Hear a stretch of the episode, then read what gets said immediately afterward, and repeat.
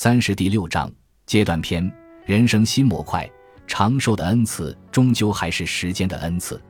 在漫长的人生中，我们有机会去创造一种有意义、有目标的生活。小提琴家斯蒂芬娜·科曼诺维奇论及创造力时说：“如果我们相信人生漫长，以此作为行动指南，那么我们就能建造宏伟的教堂；如果我们以财务年度为单位来设定计划，那么，我们只能建起丑陋的商场。摆脱了三阶段人生的束缚之后，我们发现新的人生阶段已经出现，能创造出一种平衡有形资产和无形资产、资产贬值和资产储蓄的生活。在漫长的人生中，你有建造大教堂的潜力，而不是建造购物中心。每当我们与伦敦商学院 MBA 学生讨论这些新的人生阶段时，都能体会到这种潜力。他们是一群来自世界各地的年轻人，刚刚本科毕业，将在商学院花一年多时间学习管理方面的基础知识。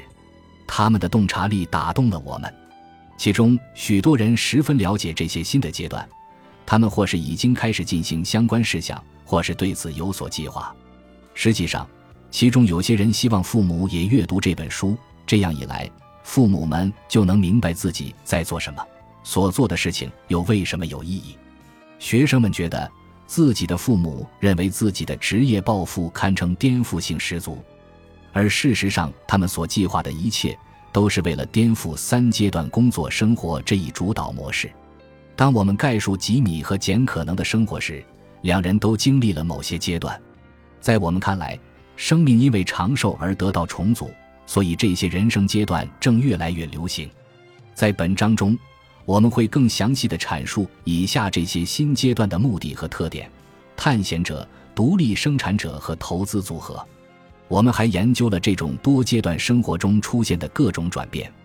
谈论新的生命阶段听起来可能很重要，但这在之前也发生过，而且经常是由于寿命延长。在人类历史的大多数时候，人生只有两个阶段：儿童阶段和成人阶段。随着时间推移，童年与成年之间的界限发生了转移。二十世纪时出现了两个新阶段：青少年阶段和退休阶段。这两个截然不同的生活阶段起源于十九世纪末。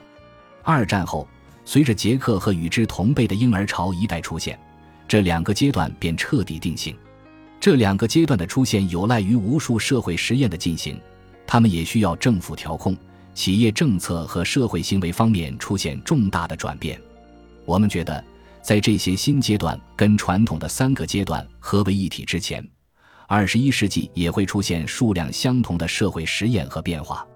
这就是我们参与巨大社会实验的原因。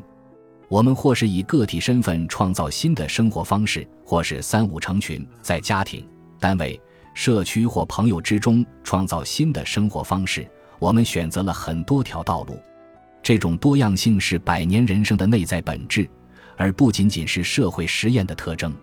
一旦人从三阶段转移到多阶段人生之后，就会出现很多可能的安排。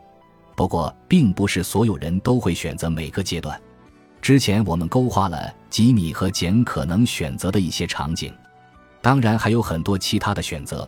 有些阶段会更吸引人，导致组合和安排的多样化。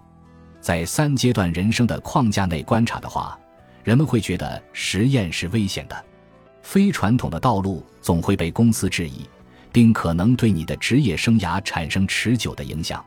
鉴于百年人生需要得到实验，所以要想终结因循守旧的话，企业的反应就不能那么苛刻。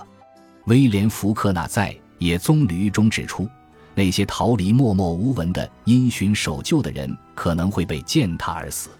三阶段人生的结束、因循守旧的结束，以及结构和安排方面实验的兴起，必须产生更加宽容的态度。